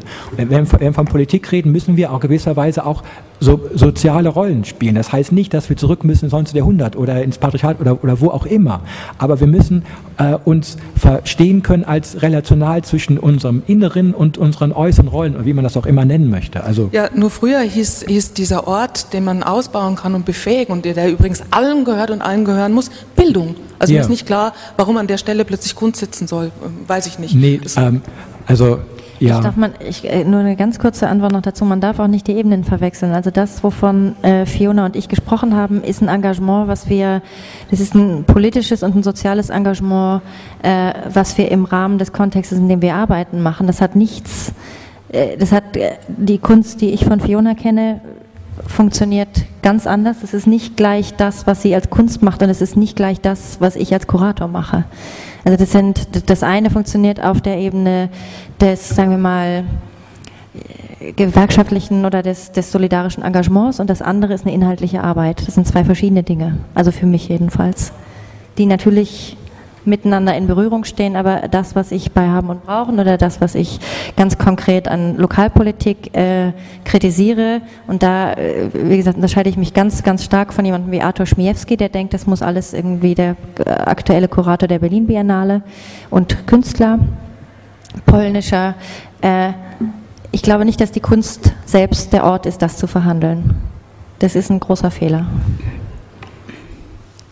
Naja, ich selber, ähm, Freiheit ist für mich eigentlich nicht so ein sehr großes ähm, Streben oder so eigentlich gar nicht. in dem Sinne bin ich mit Ihnen sehr einverstanden, wenn Sie ein mehr gemeinschaftliches äh, Ideal nachstreben.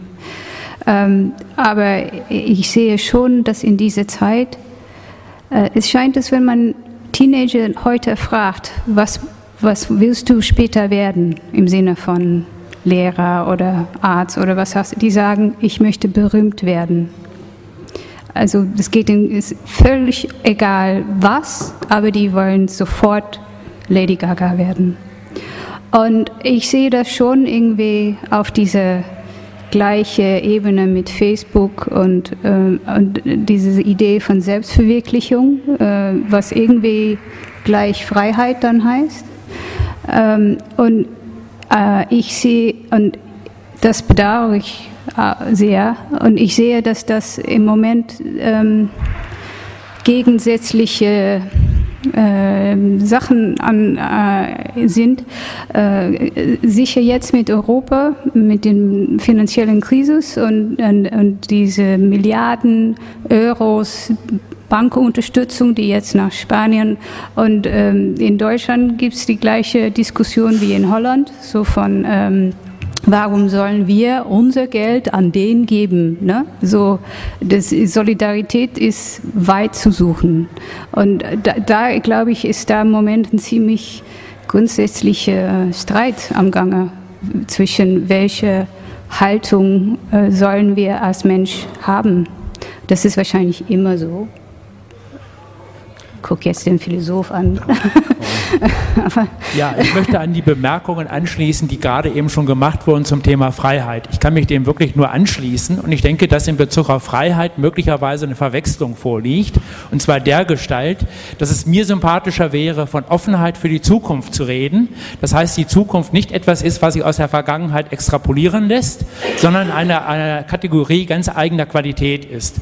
Äh, und für mich gibt es zu diesem Zusammen, in diesem Zusammenhang eben auch äh, einige sehr alte Texte, die äh, mehr als 2500 Jahre alt sind, äh, in denen es heißt, ihr seid nach dem Bilde Gottes geschaffen.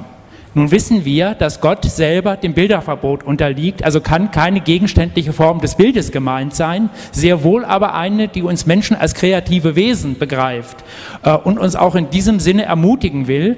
Und da wäre für mich die Frage, wäre es nicht Aufgabe der Kunst, die Menschen ihrerseits zu ermutigen, kreativ zu sein, äh, schöpferisch oder besser schöpferisch, weil kreativ ist schon, finde ich, so ab, furchtbar abgenutzt. Ich würde wirklich den alten Begriff des Schöpferischen dann vorziehen, schöpferisch zu sein und sie auch zu lehren, gemeinsam in einem gemeinsamen Lernprozess, äh, wie wir dieses Schöpf, was dieses Schöpferische eigentlich ist, wie wir das realisieren können sodass wir eben nicht gezwungen sind, das, was immer schon war, fortzuschreiben, sondern tatsächlich damit einen Bruch herbeizuführen, der eben eine offene Zukunft ergibt.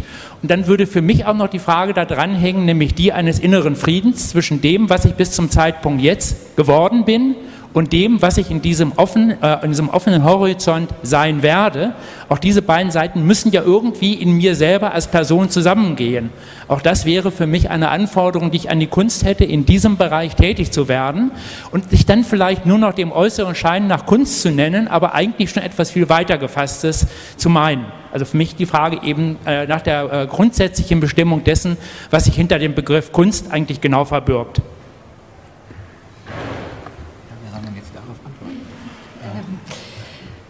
Ähm, äh, also wir, wir werden es hier sicherlich nicht schaffen, grundsätzliche Begriffsklärungen zu leisten.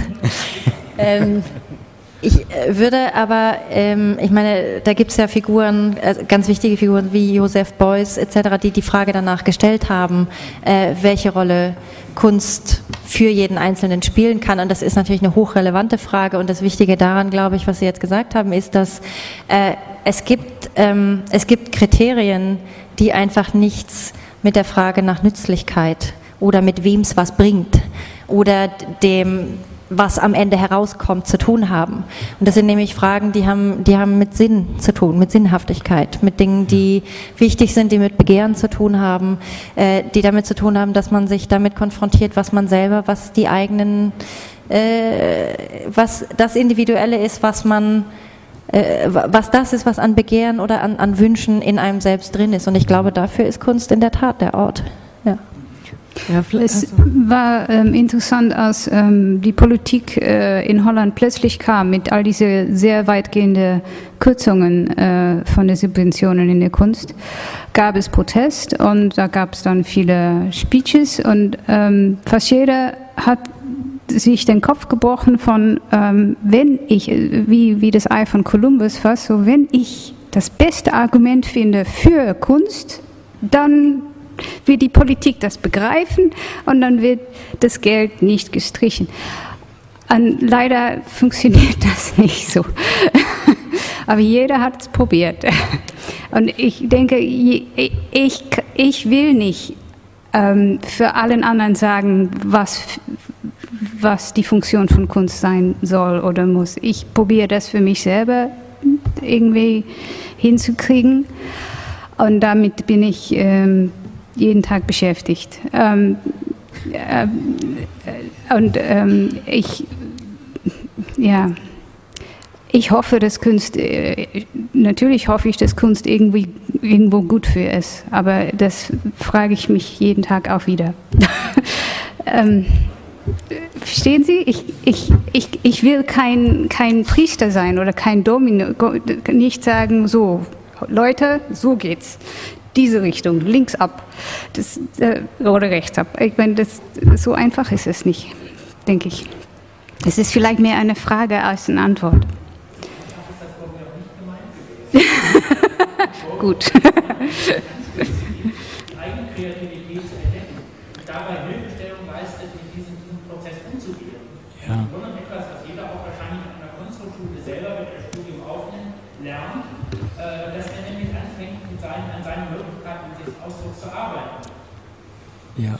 Ja, aber das, das ähm, Problem ist ja gerade, dass dieser Anreiz durch die Kunst, dass wir auch selbst Schöpfer sind, dass der äh, manchmal falsch verstanden worden ist. Denn ähm, das hat äh, zu, zu, einer gewissen Kultur der Selbstoptimierung geführt, ähm, die im Umkehrschluss äh, die, die, ähm, die Rahmenbedingungen auch für die Prozesse der äh, Selbstausbeutung und so weiter bereitstellt, die wir jetzt beklagen. Das heißt also, da, da hat eine, eine Nachfolge der ähm, Kunst stattgefunden, insofern der Mensch als Schöpfer seiner selbst auf, ähm, aufgetreten ist, dabei aber den, den ähm, Sinnaspekt, von dem gerade die Rede war, aus den aus den Augen verloren hat. Denn es ähm, ging eben dann nicht mehr darum, also sich, sich selbst in, in Form eines, äh, eines Charakters oder eines, eines Ethos zu formen, als eine irgendwie konsistente Persönlichkeit, sondern die, ähm, die Selbstformung ist eben auf Druck ökonomischer Bedingungen verkehrt worden in eine Selbstoptimierung als Selbstkonsumierbarmachung. Aber der, der, der Anreiz ist ähm, von, von einem Vorbild der, der Kunst ausgegangen. Jeder Mensch wollte Schöpfer seiner selbst sein, wie der Künstler ein Schöpfer ist. Und so wie Sie hatten gesagt, Gott sei auch ein Schöpfer. Das ist ja einer der, der ältesten Künstlermythen, dass also ja ähm, dass der, dass der Künstler einem, ein, ein Second Maker sei, wie es bei Shaftesbury, also ein Schöpfer im Kleinen und so weiter. Also ich meine, das, was, was Fiona beschreibt, worauf du insistierst, ist ja gerade das Insistieren auf dem Nichtwissen, auf dem Fragen, auf äh, den Raum, den du dir dafür nehmen musst. Und ich glaube, ähm, das ist in der Tat, das ist total wichtig. Also du hattest hier gerade das Zitat von äh, Dietrichsen äh, angeschlagen. Es ist, glaube ich, total wichtig, auf einer anderen nicht ökonomischen Position zu beharren. Mhm. Und das ist das, wo es, wo es vielleicht, ähm, wo so Dinge wie, wie das, was in Amsterdam passiert oder wo auch Haben und Brauchen vielleicht ein Ort ist, darin ist Haben und Brauchen für mich ein wichtiger Ort. Der insistiert auf einer anderen Logik und der schafft eine, äh, eine Haltung, die der Effizienz und der Logik und der Zielgerichtetheit und der Zielführung, die dagegen Widerstand leistet oder äh, insistiert auf einem anderen Raum. Aber Kunst ist immer für Konsum gewesen. Ich meine, es gab keine das, äh, goldene Zeit, wann, wann Kunst irgendwie nichts gekostet hat und nicht äh, nur durch Naja, aber im bürgerlichen Zeitalter, Sie haben vorhin das Bürgertum erwähnt, äh, das Bürgertum, so, so bestimmte Vorstellungen davon, was Kultur ist, äh, es auch hatte, hat eine Verantwortlichkeit der Gesellschaft festgelegt für Kultur und für Kunst. Das ist was, was in der bürgerlichen Gesellschaft entstanden ist. Und das verschwindet gerade komplett. Ja, also darf ich, darf ich mal, also ich würde nochmal unterscheiden zwischen den Begriffen Konsum und Rezeption und Auseinandersetzung und so weiter, sodass man also äh, da nochmal guckt, genauer guckt, wie wird denn Kunst aufgenommen und und in welcher Form ist sie dann nützlich? Wir erleben ja genau im Augenblick, und die Dokumenta ist bestes Beispiel dafür, dass die Kunst diese Differenz, diese als anarchistische Methode in sich selbst eigentlich als Widerspruchspotenzial enthält, aufgibt zugunsten verschiedenster Formen von Instrumentalisierung. Das eine ist die staatliche Instrumentalisierung, äh, die es lange Zeit gegeben hat, dann die finanzielle durch die Firmen und wir erleben jetzt eine durch die Kuratoren die eben äh, genauso massiv äh, die Kunst instrumentalisieren. Documenta ist das beste Beispiel. Die Ausstellung ist falsch getitelt. Es müsste nicht eine Kunstausstellung in Kassel, sondern meine Kunstausstellung in Kassel heißen. Dann weiß man, was damit gemeint ist. Und diese Instrumentalisierung ist, glaube ich, die Gefahr, weil sie eben wirklich, wie Sie sagen, eben die Verhältnisse umdreht. Kunst wird dadurch konsumierbar, dass sie eben diese Widersprüchlichkeit in sich nicht mehr hat. Und das betrifft sowohl Künstler, die das nicht mehr wissen oder nicht mehr mitmachen wollen, als auch umgekehrt die Betrachter, denen es egal ist, was sie sehen. Wir erleben auf der Documenta, wie toll es ist, sich schlimme Dinge anzugucken und äh, besonders dadurch sich wohlfühlt, dass man sie mehr, mehrfach auf mehreren Ebenen gleichzeitig erklärt bekommt. Die Konsequenz ist das, was da in der Mitte auf, dem, auf der Aue steht, nämlich do nothing. Und das ist das Schlimme, ähm, wo eben, denke ich, dass es die Gefahr in die Kunst eben hineinläuft, wenn sie sich auf allen Ebenen instrumentalisieren lässt. Und da kann man natürlich äh, als Kunsthochschule, äh, wie Björn das äh, sieht, ähm, versuchen dagegen zu halten, indem man eben diese Widersprüchlichkeit thematisiert. Man kann sie nicht aufheben, man kann sie thematisieren. Man kann sie dadurch nicht mehr thematisieren, indem man eben sagt, okay, ihr habt eh keine Chance. Dann würde man aber die Kunst aufgeben und vielleicht auch die Hochschule. Das wäre dasselbe, wenn man sich damit zufrieden geben würde, den Begriff der Bildung durch Ökonomie zu ersetzen, wie das im Augenblick in Universitäten und Schule passiert. Damit hat man das Problem aber nicht gelöst, sondern nur die verschiedenen Bezüge zwischen den Faktoren, die das Problem ausmachen, verkittet bzw. verkleistert oder sogar verdeckt. Was dahinter steht, ist nämlich schlichtweg einfach die Macht, wie es da oben steht. Ne? die ausgeklammert wird aus der Diskussion.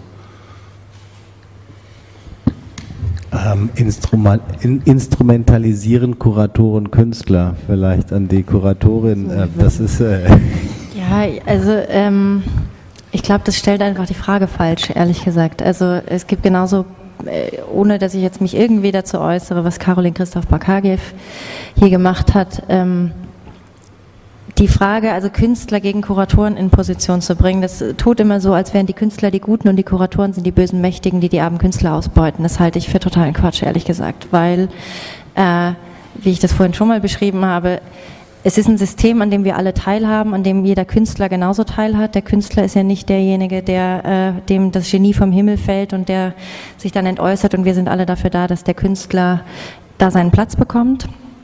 Äh, sondern der Künstler ist genauso jemand, der, wie was Fiona beschrieben hat, äh, der nachdenkt über die Welt und dafür einen Ort sucht, um damit sich auch mit einer Öffentlichkeit zu konfrontieren. Und das sind, das ist ein Formungsprozess und das ist ein Denkprozess, in dem Künstler und Kuratoren zum Beispiel einen Dialog eintreten sollten. Dabei gibt es genauso Kuratoren, die das irgendwie nicht verstehen und zum Beispiel Macht ausnutzen, wie Künstler auch, wie äh, Publikum, die äh, Ausstellung vielleicht einfach gar nicht ähm, sich einlassen oder auf dieses Schauen oder diese Form keine Lust mehr haben. Es gibt Institutionen, die diese Macht instrumentalisieren etc. pp. Wenn man diese verschiedenen Akteure miteinander äh, äh, in, in, wenn man die versucht gegeneinander auszuspielen, glaube ich, äh, guckt man das Problem von der falschen Seite an, weil wir eigentlich alle und was ich zu Caroline in jedem Fall sagen würde, ich glaube ganz fest daran, oder mein Eindruck von ihr, ohne sie genau zu kennen, ist, sie liebt Kunst.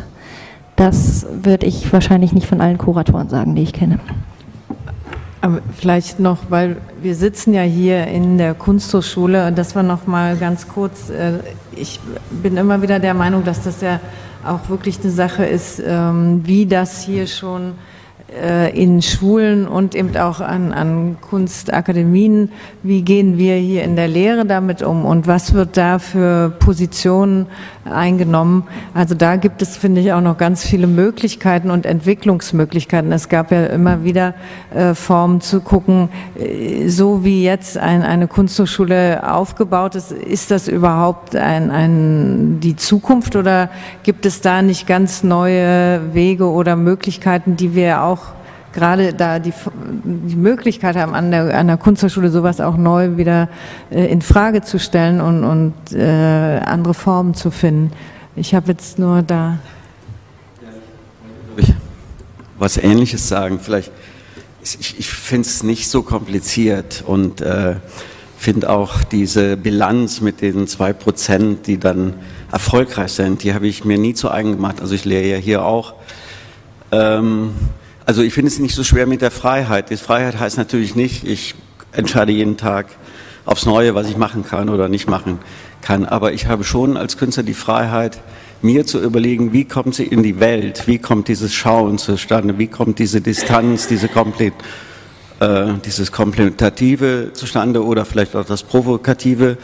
Und da würde ich äh, Gabriele zustimmen, dürfen wir auch nicht in, in die Falle tappen, so zu tun, als gäbe es dafür schon eine Lösung, als gäbe es Formate, weder der Rundgang ist es, noch die Dokumenta, noch sonst äh, eine Format. Es gibt eben nicht diese Lösung, die für alles stimmt. Und ich bin aber sehr optimistisch, dass jeder Kunststudierende für sich aufgrund seiner Kunst, seiner Arbeit eine Lösung finden kann oder sich zumindest annähern kann. Ich bin da eigentlich gar nicht optimistisch. Und es gibt eben immer andere Rahmenbedingungen. Also ich kenne Berlin aus den 80er Jahren. Da sah es natürlich anders aus. Da gab es praktisch keine Ausstellungsmöglichkeiten, keine Galerien. Da hat man andere Wege gesucht. Jetzt gibt es vielleicht zu viel, zu oft, zu groß. Dann wird man andere Wege suchen müssen. Das ist das. Ja. Es bleibt aber immer dasselbe Spiel. Ja, also ich meine gerade, äh, wenn man das ökonomisch sieht, da ist ja Verknappung eine, eine wichtige ähm, Kategorie, unter der man ökonomische Prozesse beschreiben kann. Und ähm, vielleicht wäre es, wär, ähm, wäre es wirklich interessant, sich zu überlegen, ob nicht ein, ein, eine, eine Verknappung der Ausstellung ähm, einen positiven Effekt haben könnte. Also nicht wahr? Ähm, ich habe ähm, von, äh, von einem Karlsruher ähm, Kunsthistoriker Wolfgang Ulrich mal äh, die, die Äußerung gelesen. Er meint, naja, wir, wir müssten einfach unsere Anforderungen an den Kunstrezipienten tiefer hängen. Ja, also es gibt einfach mittlerweile ein zu großes Angebot an einem Kunst, sodass man sich gar nicht mehr darauf einlassen könnte. Und dürfen wir von ihm eben nicht mehr so viel Reflexion erwarten. Das ist aber Defetismus. Ähm, und ähm, wenn aber dieser Defetismus da, daher rührt, dass das Angebot zu groß ist, wäre es vielleicht zu überlegen, ob man das Angebot nicht verknappt. Es ist ja leider, le leider so, dass äh, gelten und selten zusammenhängt ähm, auf dem Markt.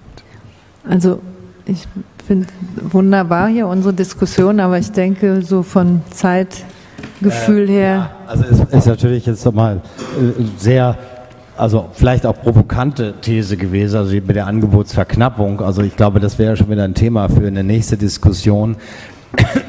ganz, ähm, ich weiß nicht, ob, also da bin ich auch ähm, anderer Meinung, weil ich meine, ähm, ähm, ja, man kriegt vielleicht sogar schon ein bisschen die, die Pocken auch. Ähm, äh, ich wollte vielleicht nochmal, es ging äh, vorher, Fiona sagte, ging es um das beste Argument, also des Überzeugens, äh, also von äh, auch politischen Situationen, also äh, wer hat das beste Argument und kann wirklich was ändern. Jetzt wollte ich vielleicht nochmal den Bogen zum Anfang zurückmachen, wieder zur, äh, eben zum Argument zur Berliner Situation und ähm, überhaupt hat es etwas geändert. Äh, es ist ja heute noch aktiv. Äh, wie trägt sich überhaupt eine ähm, Initiative wir haben und brauchen weiter? Wie kann sie sich weitertragen? Und wie ist es eben auch im persönlichen? Ähm, ins, insbesondere für dich, natürlich, ich weiß es auch von Florian oder so, auch die Energie, äh, die man da reinsteckt, weil du hast ja eine klare Trennung gemacht zwischen einmal äh, deiner kuratorischen Arbeit und einmal äh, dich als politische Person, die äh, versucht einzugreifen mit einem Argument. Aber äh, kannst du das energetisch weitertragen? Äh, wenn, dann wie? Oder kann sich so eine Initiative weitertragen und kann sie für die Zukunft überhaupt, kann man Einfluss dabei haben? Ja, also äh, ich versuche es mal knapp zu machen. Es ist eine, also da äh, könnte man lange drüber sprechen. Es ist in der Tat natürlich politische Mühlen malen langsam. Und ähm, man muss selber extrem aufpassen, dass man nicht in die gleiche Sprache oder in den gleichen äh, Aktionsmodus verfällt, weil dann müsste man Politik machen. Und auf der Ebene gewinnt die Politik immer, weil die werden dafür bezahlt, das ist ihr Job. Ähm, ich, nichtsdestotrotz, und es ist halt Protest oder Widerstand ist, äh, ähm, entsteht fast immer in, gegen, in Opposition gegen was. Insofern war diese Opposition gegen diese konkrete Ausstellung ganz wichtig. Und ich glaube, haben und brauchen ist im Moment in ähm, einer Situation, wo die Frage ist, wer ist überhaupt der Ansprechpartner? Also wohin geht's und was sind die Dinge, äh, die man adressieren will? Und ein klassisches Problematik, plaudere ich jetzt mal aus dem Nähkästchen, ist, dass man sich in eigenen Strukturdebatten verfängt. Also drei Stunden lang darüber redet, was auf die Website kommt oder so ein Quatsch. Und wer für Haben und Brauchen sprechen darf und äh, wer die Pressearbeit macht, wo man überhaupt noch nichts zu kommunizieren hat. So. Ähm, nichtsdestotrotz, erstens glaube ich, hat es ein Bewusstsein geschaffen in der Stadt, die auch in die Politik gefiltert hat. Und das war einfach vorher nicht so. Also mich hat jetzt irgendwie auch eine schöne Anekdote, die Direktorin der äh, Kunstwerke hat, als wir jetzt gesprochen haben über meinen zukünftigen Job, meinte dann, wir müssen jetzt auch mal einen Antrittsbesuch bei Wovereit machen, der muss mal seine Angst vor dir verlieren. es ist super, wenn das passiert ist und da gibt es solange so diese Druckmöglichkeit da ist, das haben und brauchen, ein Akteur ist, wird eine Aufmerksamkeit da bleiben. Mehr kann man, glaube ich, da nicht erhoffen. Und ich glaube, also ganz konkrete Fragen sind sowas wie strukturelle Förderung. Also wie eben zum Beispiel, wenn Geld da ist, ähm, wie das ausgegeben wird, weil eben was, was ja passiert ist, die Politik gibt Geld nach Marketing- und Effizienzkriterien raus. Also es ist ja nicht so, dass kein Geld da wäre. Es gibt 260 Millionen Euro, um eine neue Landesbibliothek zu bauen. 260 Millionen. Ähm, während, wie gesagt, nicht genug Ateliers etc. pp. Ähm, und da, und da, deswegen kam ich gerade auf das Dietrichen-Zitat, eine eigene Haltung zu etablieren, die nicht immer nur in Opposition und in, als, als Opfer sich äh, inszeniert, sondern ähm, auf eine andere Art und Weise Künst, sich als Künstler zu positionieren, sich in der Kunst zu positionieren, insistiert und dadurch, ich glaube, das dauert einfach Zeit, diesen äh, damit eine Gesellschaft, eine Öffentlichkeit herstellt und das in der Gesellschaft auch sichtbar hält. Mhm. Ich glaube, mehr geht eigentlich nicht. Also dass vielleicht erstmal schon die die Stellungnahme überhaupt, also dass sich etwas äh, bildet, vielleicht schon das erste Argument ist, auch wenn es teilweise schwierig ist, äh, die Argumente weiter aufrechtzuerhalten. Arbeit teilen. Ne? Ja. Also es gibt verschiedene Leute darin. Also es gibt es gibt 40 Leute, die regelmäßig sich weiterhin engagieren. Es gibt 200, die jederzeit aktivierbar sind. Und jeder von denen macht was, was er kann. Ich habe mich dann zum Beispiel entschieden, okay, ich gehe in den Rat für die Künste. Das ist ein Lobbygremium in der Stadt. Äh, um diese, also um quasi die Position der Künstlerschaft da eine Stimme zu geben. Mhm. Das ist das, was ich kann. Andere können eben Webseiten ähm, programmieren, dann gibt es Leute, die zu Veranstaltungen gehen, die über Strukturförderung nachdenken, etc. Also das ist, das geht dann als Arbeitsteilungsprozess. Okay. Gut, ja, ja, das war, vielen Dank. Ich denke, wir haben was etwas versucht hier. Äh, ich weiß nicht, noch nicht so richtig, ob es geglückt ist, aber ich denke mal, es hat viel Anregung gegeben, auch weiter, ja, vielleicht auch äh, beide Teile, äh, der Versuch, beide Teile zusammen zu denken. Es war ein ziemlich wilder Ritt dadurch. Ähm, weiß nicht, wie es dir gegangen ist, Gabriele. Aber Doch, also ich finde es auch, war sehr anregend und äh, ich denke, das geht, kann man weiterführen ja. So ein Versuch, da die verschiedenen Ebenen vielleicht doch äh, zu sagen, anzudocken oder zu verflechten, wäre ganz spannend. Also erstmal vielen Dank fürs Erscheinen, sehr vielen Dank äh, äh für unsere Gäste heute ja, und äh, wir hoffen, dass wir dann.